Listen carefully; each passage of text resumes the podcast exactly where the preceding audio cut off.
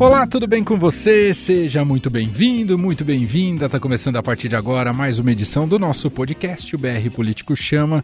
Já de cara quero pedir desculpas, né, que esse programa sempre é publicado às quartas-feiras, né, e você acompanha e segue a gente pelo por qualquer agregador de podcast ou pelas plataformas de streaming. Nessa semana a gente quis de todo jeito aguardar o retorno de Marcelo de Moraes para o programa dessa semana, por isso ele está sendo publicado nesta quinta-feira mas na semana que vem a gente já está de volta ao nosso dia tradicional de publicação às quartas. Então já vou abrir cumprimentando o próprio Marcelo de Moraes, que teve aí uns quatro meses e meio de férias e enfim está de volta. Tudo bem, Marcelo? Como vai? Salve, Emanuel, salve, Gustavo, salve todo mundo. Estamos de volta, não é? Não foram quatro meses e meio, bem que eu gostaria que fossem quatro meses e meio. Vou, vou levar essa reivindicação adiante. Mas é, é legal, a, a, passa muito rápido, a gente acha que não, férias voa, né? Mesmo não podendo viajar, não fazendo nada, tendo que ficar por aqui, passa rapidinho, mas tava com saudade de bater esse papo com todo mundo. E só me diz uma coisa, como é que é ficar de férias em pandemia e, e aí eu não sei se você se forçou a não olhar jornal e notícias, porque nós jornalistas, se deixar, isso é um, é um, um lamaçal que você entra e não sai mais, né, Marcelo? A gente olha notícia até na lua de mel, né? A gente é fogo, mas assim, eu, eu tentei olhar me...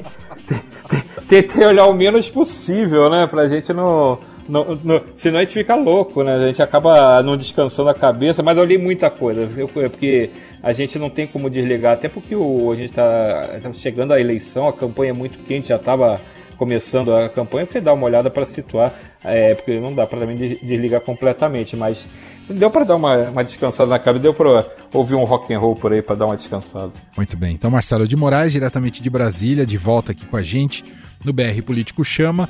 Hoje não temos excepcionalmente Vera Magalhães, mas ela está de volta na semana que vem. Ela não está de férias. E quem está com a gente hoje aqui é o Gustavo Zucchi, repórter do BR Político. Tudo bem, Gustavo? Como é que você está? Tudo bem, Emanuel? Tudo bem, Marcelo? Bem-vindo de volta. Estou bem, passando calor aqui em Brasília, mais uma semana quente aqui em Brasília, que sem chuva, né, mais, mais firme e forte, acompanha todas as notícias e feliz da vida com a volta do Marcelo de Moraes para o nosso Opa. convívio diário aqui. É verdade, ainda mais em época de Emanuel, eleição. Emanuel, Diga, Marcelo. Posso dar um testemunho sobre esse calor que o, que o Gustavo citou? Eu moro em Brasília desde 1993. Nunca vi nada parecido com esse calor que está aqui. A quantidade de dias e, e o, a temperatura alta. Vai queimar isso aqui, vai pegar fogo no Brasil. Aí depois o pessoal acha que não tem aquecimento global, que queimar floresta não faz problema, que queimar Pantanal não tem problema. Tá aí, chegou a conta. É, é isso mesmo. E não é só Brasília. É, Brasília a gente até tá razoavelmente acostumado com a seca do meio do ano, mas também passou do ponto. Mas o Brasil inteiro esse ano sofre com essa onda de calor. A cidade de São Paulo, o estado de São Paulo nunca teve uma média de temperaturas elevadas, tal como teve agora em setembro.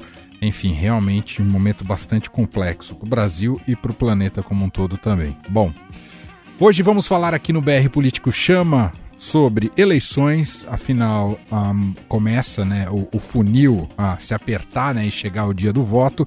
Amanhã começa a propaganda política eleitoral gratuita e vamos falar sobre as expectativas, estratégias e o que podemos esperar dessa campanha nesse um mês e pouquinho ainda antes do, do dia do primeiro turno. Isso está no terceiro bloco lá do programa. No segundo bloco, vamos falar sobre o embrólio ali na comissão de orçamento, que não consegue ser instalada e depende dela para que o governo tenha ali previsto o seu dinheiro para gastar no ano que vem e se vai ter dinheiro.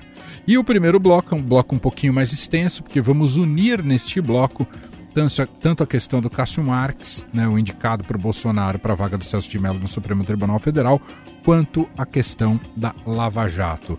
Vem com a gente, porque já começou mais um BR Político Chama. BR Político Chama.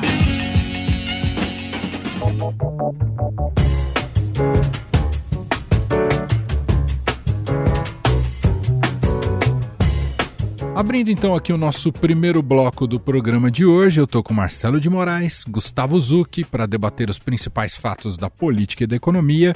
A gente começa com o tema Cássio Marques, o indicado por Bolsonaro para a vaga de Celso de Mello no Supremo Tribunal Federal. O Bolsonaro vem apanhando né, de sua base mais fiel por conta dessa indicação, não ter sido aquilo que se esperava né, dessa ala, alguém terrivelmente evangélico e ultraconservador, alguém que agradou mais ao centrão. e, além de apanhar, Bolsonaro apanhar por isso, surgiram inconsistências no currículo do Cássio Marques, né, em checagem feitas por jornalistas, uh, o que tem se revelado uma verdadeira epidemia no Brasil e que atinge o, o mais alto degrau do poder, com várias figuras importantes uh, colocando informações inverídicas em seu currículo. Mesmo assim, parece, com todos esses problemas e obstáculos, que o Cássio Marques está mais garantido do que nunca, Marcelo de Moraes.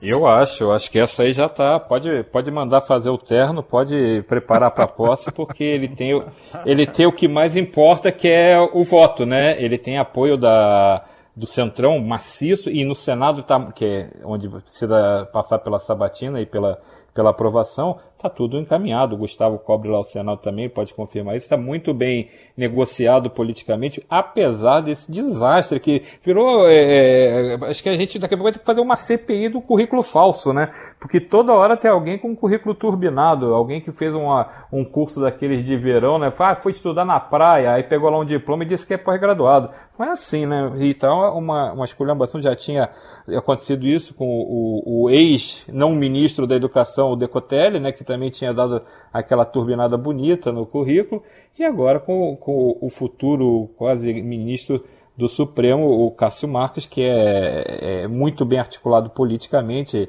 É, é, importante lembrar que ele já tinha sido indicado para outros tribunais com apoio do PT, por exemplo. Então ele consegue garantir politicamente apoio é, de um governo do PT, agora consegue garantir politicamente o apoio do governo Bolsonaro, que está, acho que, no outro extremo da, da desse espectro político. Então ele soube se articular bem, é, o nome dele foi bem visto ali dentro do governo, porque ele é um nome que é, é, agrada muito ao centrão e sinaliza é, uma política ali de Bolsonaro está colocando não o terrivelmente evangélico, não está colocando um, um, ideológico daqueles mais radicais, nenhum de seus aliados mais próximos, na verdade ninguém sabia se que é que ele era amigo, do, que ele conhecia o Cássio Marx. Então, ele colocou pragmaticamente um, indicou um representante que possa ajudá-lo em futuros embates dentro do Supremo, futuros eh, processos que corram lá dentro do Supremo. Tem que lembrar que existem processos grandes contra o governo e contra o próprio Bolsonaro, né, acusações importantes que estão ali correndo.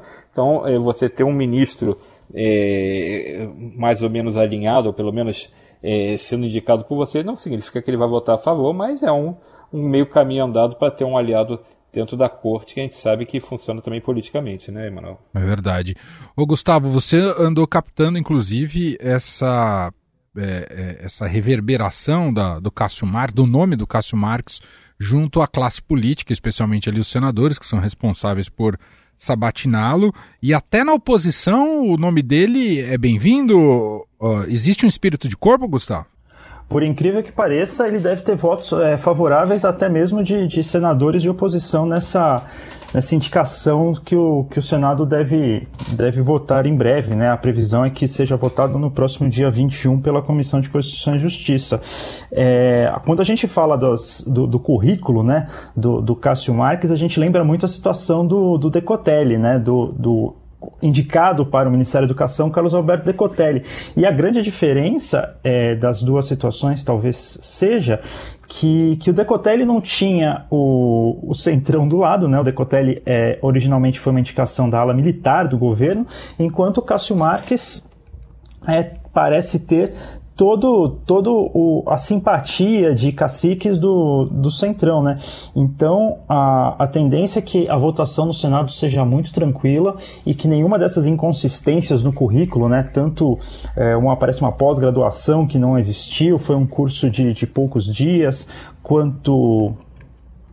É, quanto a, a, um possível plágio né, em uma tese de mestrado, é, nada disso vai fazer diferença. A, a principal o principal alvo é como o Cássio Marques vai votar em questões importantes que ele deve ter pela frente, incluindo aí é, Lava Jato, indicação, é, possível reeleição de Davi Alcolumbre na, na presidência do Senado, né, e consequentemente de Rodrigo Maia na presidência da Câmara, e, e, e, uma série de outros fatores que, que vão surgir por aí pela frente aí nos próximos anos nas mãos do Supremo Tribunal Federal, e cujo Cássio Marques parece simpático às opiniões do Centrão. Só lembrar uma coisa que é importante para as pessoas não acharem que, ah, botou o Cássio Marques, foi aprovado, agora o Bolsonaro tem um ministro dele lá. Às vezes, não é bem assim que funcionam as coisas. Isso. Às vezes, o, o, a partir do momento que o ministro vira ministro, ele ganha uma independência. Ele não precisa agradar ninguém, ele precisa fazer, é, tipo, pagar o favor. Ele pode até ser político, habilidoso ali e fazer um jogo é, de, de, conveniência dele, embora é, não seja obrigado a nada. E muitas vezes a gente vê situações, por exemplo, o, o ministro Dias Dias Toffoli, ele era advogado do PT. Ele foi é, é, ligado à, à trajetória dele até chegar no Supremo ao PT, ao Lula, e ele votou lá pela condenação do José Genuíno, que era um dos principais políticos do PT. Então, eu acho que, eu, eu acho que hoje ninguém pode dizer que o Toffoli ainda tem ligação política com o PT, pelo contrário, acho que ele está cada dia mais afastado, está muito mais Bolsonaro. próximo. Está é, tá mais perto do é, Bolsonaro, tá muito mais próximo do governo, do governo do que do PT. Então, é, e é, é para quem gosta dessas coisas é, da, das teorias da conspiração, né? Tá vendo? É o novo, é o bolsopetismo, né? Então a gente tem uma nova, uma nova aliança se formando aí entre esses setores tão opostos. Não é assim, é porque lá dentro ele vira senhor do voto dele, ele não deve nada a ninguém. Se chegar o, o Cássio Marques amanhã tiver um processo contra o Bolsonaro e ele achar por bem que tem que votar, vai votar contra ou votar a favor. Então é preciso tomar cuidado e achar tudo bem. O Bolsonaro colocou um cara dele lá, é, tá colocando um indicado por ele lá. Mas é, depois disso, as coisas se transformam. O Lula indicou Joaquim Barbosa e Joaquim Barbosa foi o relator do mensalão, presidiu depois também as sessões do mensalão. Então tudo isso é importante só para a gente não perder de vista que não é uma coisa líquida e certa que se você indica um ministro, ele passa a ser seu marionete ali dentro. Não é assim, né?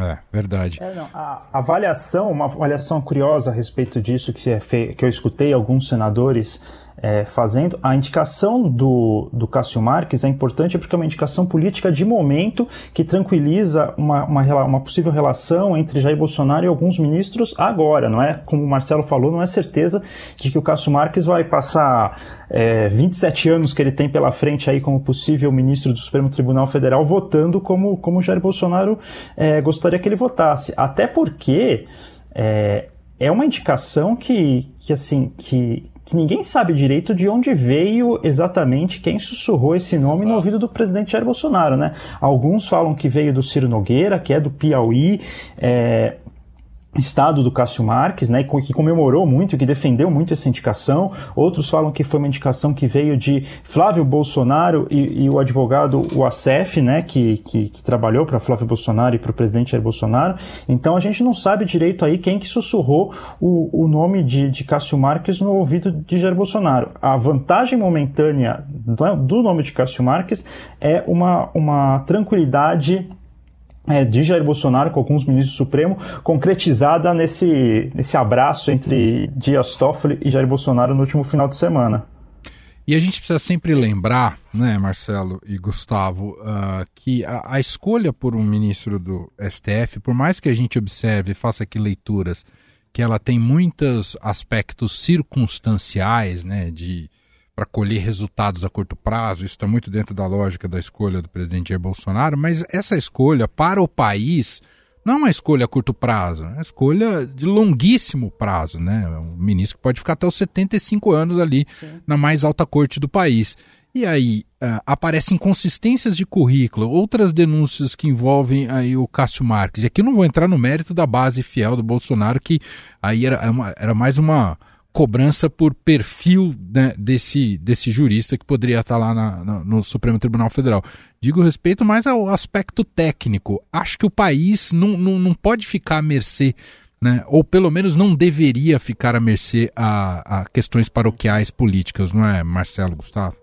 Certamente, eu, eu, acho que você acertou. Acho que o importante não é o ministro ser ligado a X ou a Y, o importante é qual é a consistência que ele tem, o, qual é o conhecimento jurídico que ele tem, qual é a capacidade técnica que ele tem, o bom senso que ele vai usar. Acho que em, em poucos momentos está se discutindo isso, está muito mais se discutindo quem indicou, qual é a, a, se ele vai ajudar, se não vai ajudar, e tudo isso acaba sendo secundário. E a gente vai vendo o, o, uma troca de um ministro tão qualificado quanto era o decano Celso de Mello, né, que está saindo agora, ele talvez seja a maior, talvez não, com certeza, é a maior referência hoje do Supremo, e aí você troca é, por um, uma pessoa que pode ser é, que não consegue ainda nem explicar direito o currículo, se, se tem ou se não tem aquelas capacidades que aparecem no currículo. Então você tem uma, uma, uma discussão menor, a discussão da, da politiquinha, né? aquela coisa, é, quem ele pode ajudar, se ele, vai, se ele vai me favorecer, se não vai, enquanto deveria, tem questões importantíssimas sempre passando pelo Supremo, que você precisa muito mais ter gente com consistência, gente com conhecimento jurídico, com sabedoria jurídica, para dar esse voto mais abalizado. E não são poucas as questões, mesmo as questões políticas que, que devem bater no Supremo nos próximos meses, depende muito da capacidade técnica de, do, dos, dos, ministros de avaliar. Então, se você vai botando muito mais um, um ministro do Supremo que é político, você está é, politizando cada vez mais a corte, em vez de daquele perfil técnico que, e isento que se, se espera do, das cortes superiores e de todas as cortes em geral. Agora, só lembrei mais um, Emanuel. Ah. É, o Luiz Fux também, quando foi escolhido para ministro do Supremo, também foi conversar com o Zé Dirceu e teve aquela história assim, ah, mas o pessoal aí do, do, PT que está acusado, aí ele falou a frase famosa, deixa, é, isso é o mato no peito. E como o Virgo não matou nada no peito, né? Então, é. tudo na hora de, de quando tá em campanha, rapaz, em campanha é até bom o pessoal que tá, ó, vai ter eleição aí, campanha, cuidado com as promessas, não é só político que promete demais não. Ministro em campanha também promete muita coisa. Bom, ainda nesse primeiro bloco aqui do BR Político Chama, vamos colocar mais um tempero nessa história que tem muita relação com o que a gente está conversando, que é o destino da Operação Lava Jato, né? E é o que aparentemente tem unido também a, a, classe política e apoiado, inclusive, as escolhas do presidente Jair Bolsonaro, como o próprio nome do Cássio Marques. Essa semana, por exemplo, Renan Calheiros elogiando o legado de Bolsonaro. Sim, o Renan é, elogiando o legado de Bolsonaro. Ô, ô, ô, Gustavo Zucchi, me diz, o Bolsonaro disse que aca acabou com a Lava Jato, que não tem mais corrupção. É o Messias, é isso, Gustavo? Foi uma semana, não, não, não, podemos chamar de que foi uma grande reviravolta, né? Porque, como o próprio Renan Calheiros listou, as atitudes de Jair Bolsonaro que, que desagradam essa ala lavajatista, né? essa ala anticorrupção de seus apoiadores, já vem desde aquela questão do, do COAF, né? Que, que foi no, no, no meio do ano passado, quando foi decidido que o COAF não ficaria nas mãos de, de Sérgio Moro. É, então, é, não dá para falar que foi exatamente uma, uma surpresa com, com elogio de, de Renan Calheiros para o presidente Jair Bolsonaro. E, e nisso, Jair Bolsonaro e o Centrão parecem estar plenamente alinhados. Né? O Centrão nunca foi um grande fã da Lava Jato, nunca foi um grande fã do ex-ministro Sérgio Moro. E, e, agora Jair Bolsonaro está tomando decisões que, que eles apontam que é para uma ala muito mais garantista né, do entendimento do direito do que uma ala, vamos dizer assim, que, que quer jogar pesado contra a corrupção, né? Jogar é, é, firme contra a corrupção. Então é, é uma, uma união improvável, mas que já vinha sendo desenhada há algum tempo aqui em Brasília. Marcelo, uh, o próprio Sérgio Moro, ex-ministro deste governo, já reagiu, né? Hoje fez posts no Twitter relacionado a isso, criticando a declaração do seu ex-patrão, digamos assim, o presidente Jair Bolsonaro. Ah, claro que eles estão em total litígio, né, depois de como foi a saída do Moro. E por outro lado, queria que você analisasse também isso. Temos uma decisão importante já do Luiz Fux à frente aí do, do, do Supremo Tribunal Federal, que tirou ah, os julgamentos da Lava Jato da segunda turma e trouxe de volta para o plenário. Então a Lava Jato pede por um lado, mas ganha por outro? É bem por aí. Mas é, mas é uma decisão importante, que foi, vamos falar primeiro da decisão, depois de falar do Moro. A decisão do ministro Luiz Fux, ele tá, ele entrou agora, acabou de assumir, o Fux acabou de assumir a presidência do Supremo e teve já o que foi considerada a primeira vitória dele, porque ele fez um movimento que foi aprovado, né, pela, pela corte, de acabar com aquela é, colocação dos projetos das ações penais nas, nas turmas. Né? Então a segunda turma que concentrava, por exemplo, a Lava Jato, ela tinha meio que um jogo jogado ali, a composição dela de cinco ministros, ia ficar desequilibrada agora, muito provavelmente com a saída do Celso de Mello, e já ficou durante a ausência dele para licenças médicas que ele andou cumprindo é, regularmente nesses últimos meses, né? Então, ela é uma comissão que você dependia de ter três votos, às vezes nem três, vezes com dois e o desempate, para você, às vezes, arquivar um processo, por exemplo, que estava sendo analisado dentro da Lava Jato. Então passou a ser um jogo jogado. Você coloca ações da Lava Jato ali dentro, os chamados ministros garantistas, ou que não gostam da, das decisões, ou que são contrários, eu não vou nem entrar no mérito, mas é o que estava acontecendo é o seguinte: decisão da Lava Jato que caía ali raramente estava avançando, principalmente quando o Celso de Mello não estava. Então, com esse poder das turmas, você conseguia é, restringir a três votos a, a, a, vitória. Então, invariavelmente, se juntava um grupo de ministros ali, Gilmar Mendes, Ricardo Lewandowski, é, tem mais um que eu estou esquecendo da turma ali. Eu sei que o Faquin vota contra e a, e a Carmen Lúcia vota contra. Então, quando o Celso, o Celso Melo estava ali também, ele ajudava ou não ajudava. Então, a Lava Jato ganhava ou não ganhava. Como ia para o empate, às vezes, o desempate era do presidente da turma, que era o Gilmar Mendes. Então, agora, o que, que o Fux fez? Ele puxou a decisão de todas as ações penais saem das turmas que já não estão mais tão sobrecarregadas, e esse era o motivo pelo qual elas eh, faziam essa, essa deliberação em vez do plenário. E agora, como já está mais tranquilo, o plenário vai decidir tudo. Ou seja, a Lava Jato, todas as ações da Lava Jato que caíram no Supremo, agora não cai mais na segunda turma cai lá no plenário, são 11 ministros para votar, é um quórum muito mais é, disputado, você tem a tese, vai ter que trabalhar muito melhor sua argumentação, não é mais aquela coisa que você precisa de três apoios que está resolvida a fatura. Então, é o, ministro Gilmar Mendes é, estranhou a decisão, se, achou que foi pego de surpresa, então tem um, um, um jogo político sendo feito nesse momento dentro do, do, Supremo que é muito interessante. E Luiz Fux encabeçando um outro movimento ele dentro da dentro da, da dessa dessa articulação de votações de ações da Lava Jato. Agora, sobre a questão do Sérgio Moro, esse deve estar arrependidíssimo até hoje. Ele deve se olhar no espelho e falar assim: nossa, que bobagem que eu fiz ao entrar no governo. Porque porque é assim, é, tipo, podemos botar o som de Maísa, meu mundo caiu. Porque assim, é, não, não, não, tem, não tem mais a Lava Jato, ele não é mais juiz da Lava Jato, não é mais ministro da Justiça, esculhambado publicamente por Bolsonaro quase todo dia. É, a Lava Jato só acumula, é, tirando essa, esse movimento do Fux, ela só a, a, acumula derrotas políticas, né, derrotas internas, algumas com razão, porque também passou do ponto em várias coisas, e hoje, como você citou, a gente está gravando nessa quinta-feira, o ministro Sérgio Moro foi para o Twitter dele é, reclamar, né, é, do, justamente da fala que a gente estava comentando antes do presidente Bolsonaro, que disse que, a, que, é, é, que falam que ele acabou com a Lava Jato, ele acabou sim, porque acabou a corrupção no governo. Aí o Moro veio com a seguinte frase: tentativas de acabar com a Lava Jato representam a volta da corrupção.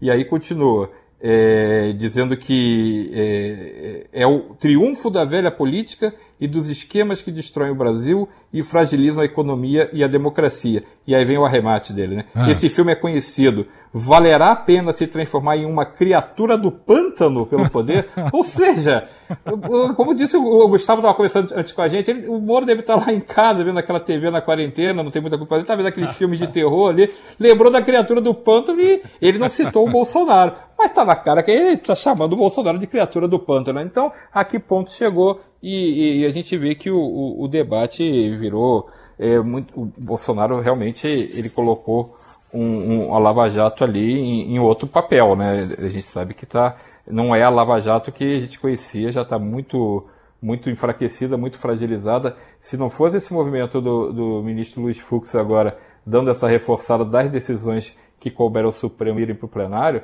Olha, eu acho que podia assinar já a missa de sétimo dia. É verdade. Acho que esse movimento da recente agora com o Bolsonaro falando que acabou com a Lava Jato é, é, mostra realmente como o governo de, do presidente Jair Bolsonaro é, deu uma, é, foi, foi totalmente para o lado do Centrão. É um governo, hoje nós, nós temos no governo um legítimo membro do, do Centrão da Câmara dos Deputados, né? porque toda a questão anticorrupção é, aparentemente foi, foi descartada, né? É, a questão do, do liberalismo do Paulo Guedes, dia sim, dia não, vai perdendo força e a ala ideológica virou realmente apenas barulho nas redes sociais, está totalmente enfraquecida e totalmente decepcionada com a indicação de Cássio Marques para o Supremo Tribunal Federal. Então, é, mostra como o governo deu realmente uma guinada para o Centrão e está cada vez mais próximo dos caciques, né? Ciro Nogueira, Arthur Lira e, e Renan Calheiros, que também não deixa de ser um homem dos, que tem uma proximidade com o Centrão. Sem dúvida, sem Mas dúvida. É esse, esse, esse, é o Bolsonaro do Congresso. O deputado é... Bolsonaro sempre foi de partido do Centrão.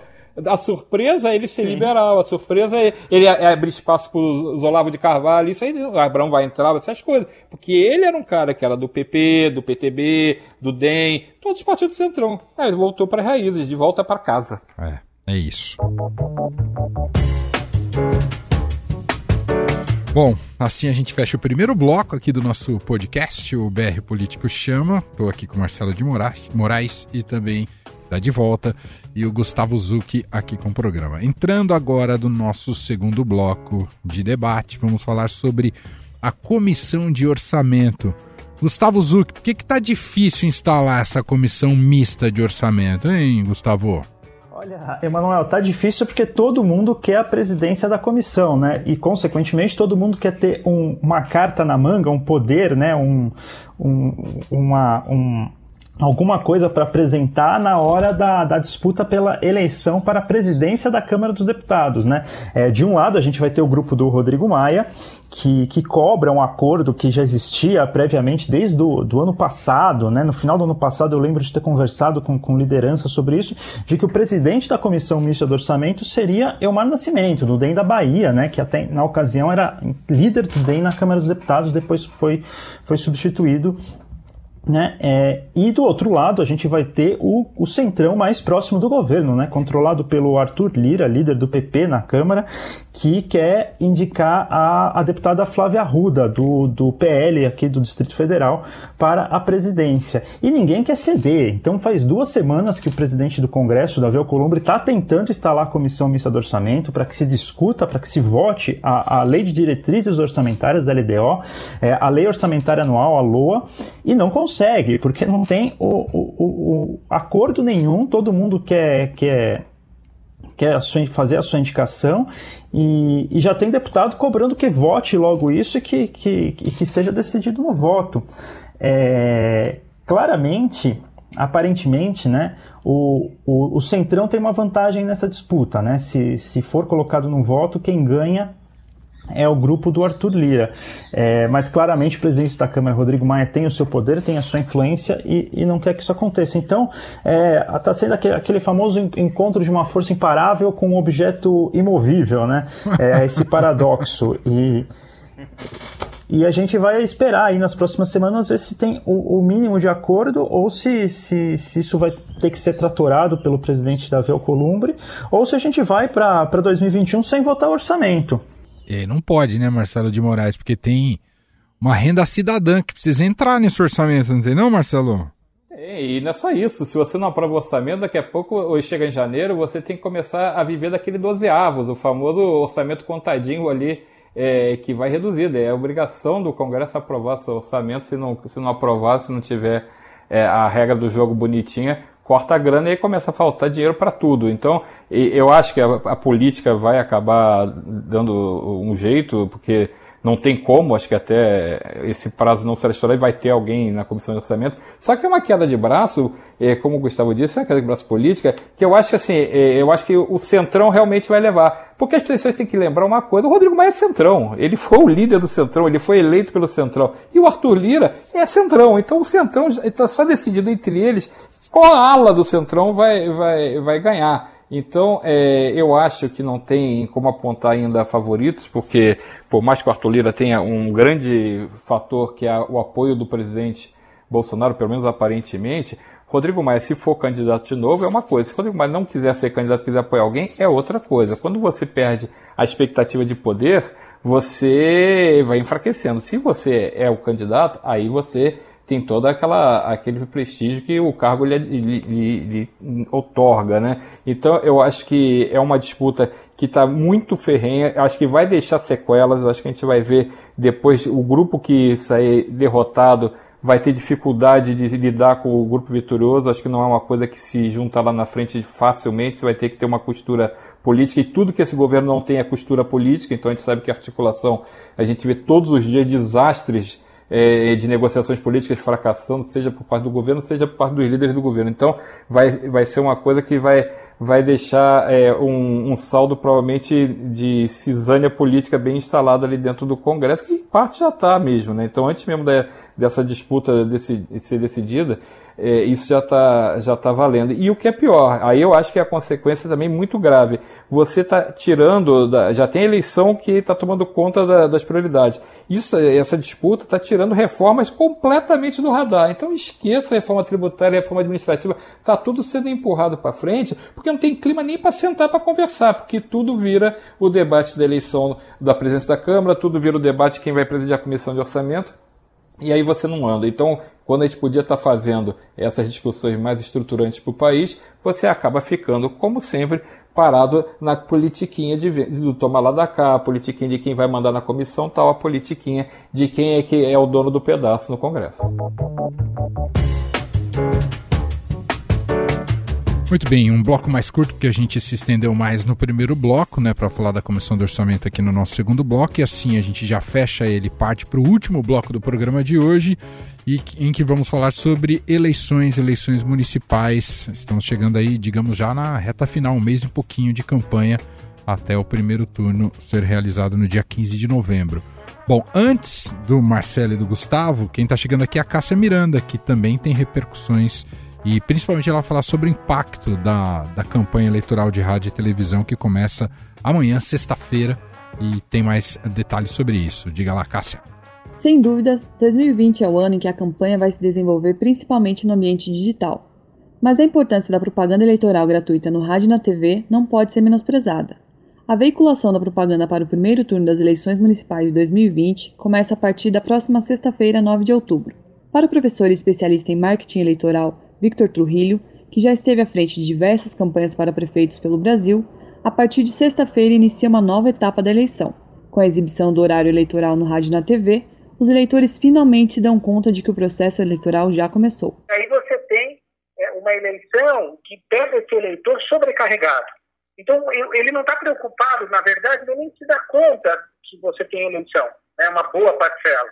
E agora, com o início do horário eleitoral, cai a ficha para uma porção de eleitores. Eles percebem e falam, nossa, tem eleição, ou a eleição já chegou né? Estava distante, estava tão preocupado com os meus problemas cotidianos, com o uso da máscara, com a, o emprego e todas as né, auxílio do governo e tudo que diz respeito à agenda da Covid, e agora entra a agenda das eleições. O especialista indica que essa é a oportunidade de os candidatos menos conhecidos se apresentarem aos eleitores. Muito útil o horário eleitoral para apresentar esses nomes novos, né? Então isso é muito interessante, mas é uma estratégia diferente, porque agora ele interrompe, né? o horário eleitoral, o marketing de interrupção.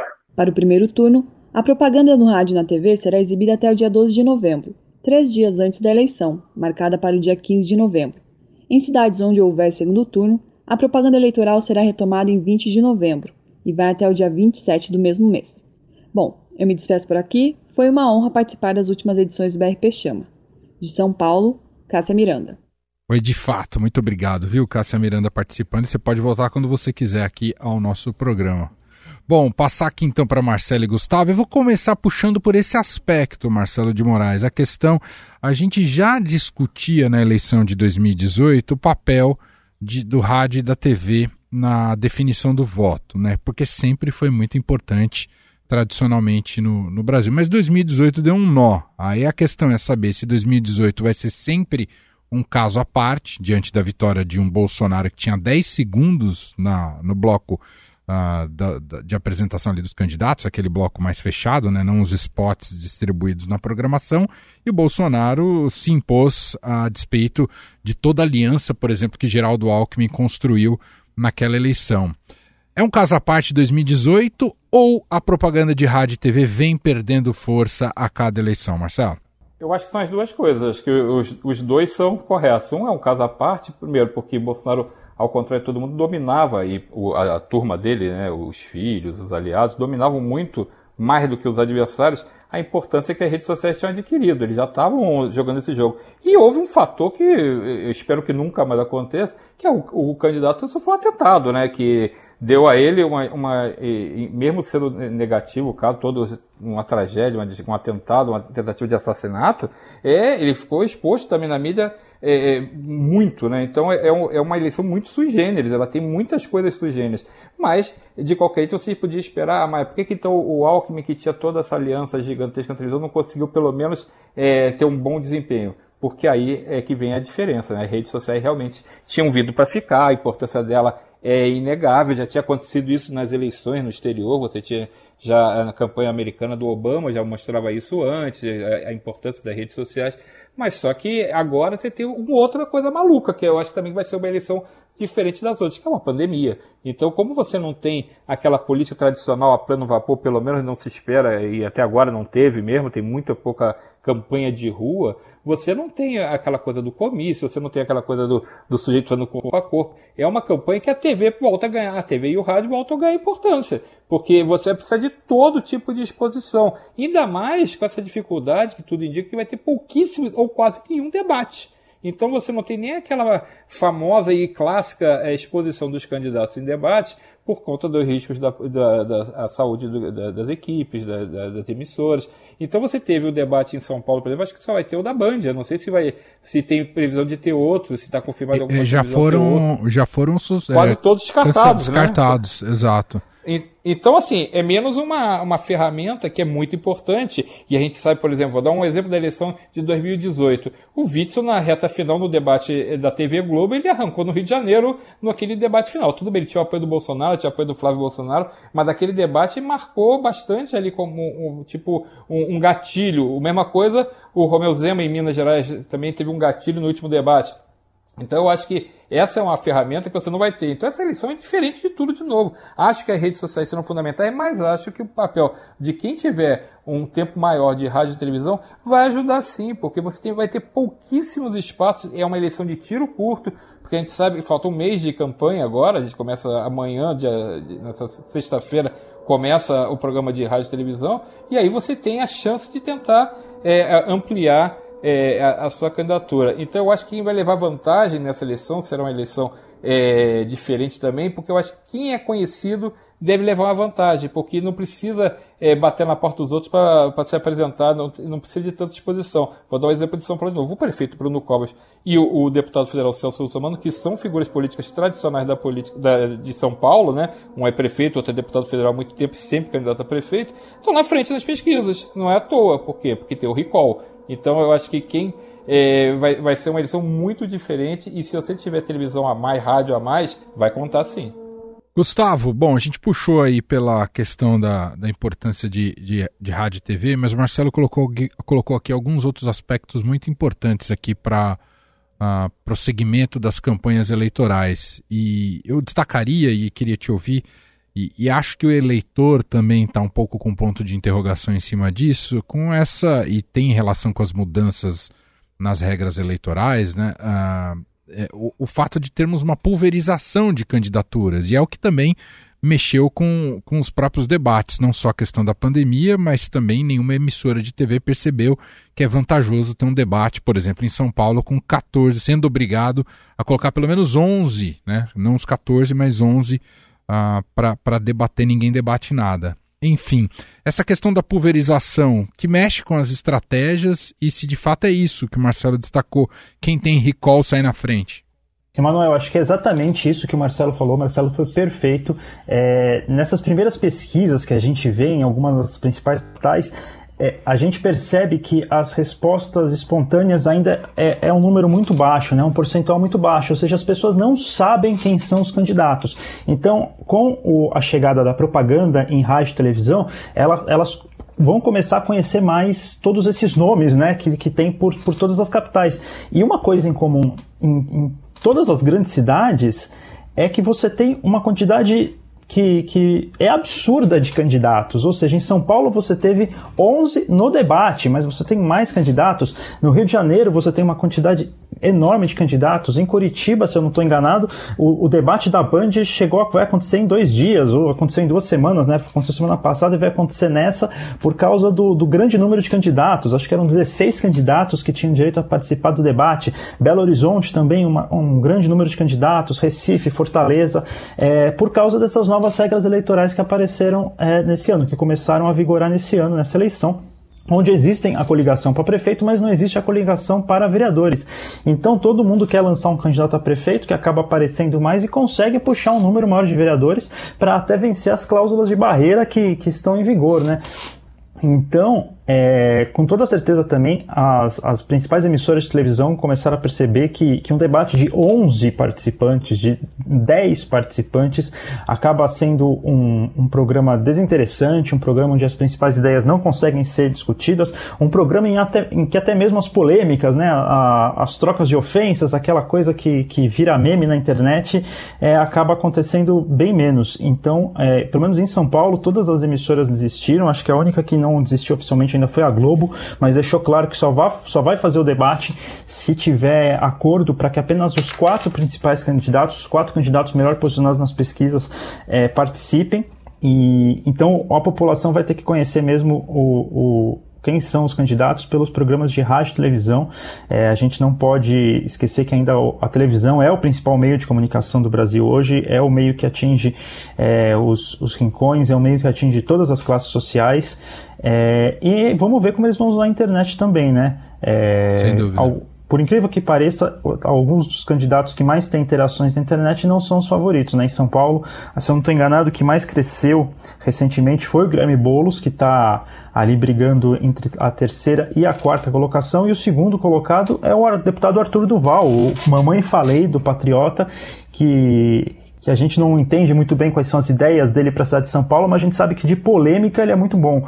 É, então esses são os dois candidatos que têm maior abertura na internet. Você citou o, você citou o caso do Boulos, ele foi candidato a presidente, então ele tem um recall. Tem recall, Então é. assim, ele é um caso do recall. É, eu acho que a gente vai ver ele é conhecido, recentemente conhecido, porque a eleição é a última eleição que você teve. Então, ele ainda se beneficia desse recall. Se vocês pararem e começarem a dar uma olhada nas primeiras pesquisas nas capitais, pode ver quem está liderando ou é o prefeito, ou é alguém que já foi prefeito, ou é alguém eh, que foi governador, é, é gente mais destaque, mais conhecida, porque sem ter uhum. a campanha de, de, de, sem ter os debates, sem ter rua, acaba sendo isso. Quem vai levar, é, é, pelo menos na largada, a turma que é conhecida sai na frente. Mas isso acontece toda eleição, também não vamos inventar a roda aqui, né? Eu acho que claro. isso, o, o recall sempre, sempre valeu. O que eu acho, e aí é uma lição para saber nessa eleição se vai acontecer ou não, é se o pessoal vai votar por conta do medo do coronavírus. Isso é uma coisa que pode acontecer, é gente é, aumentar a ausência por pessoas que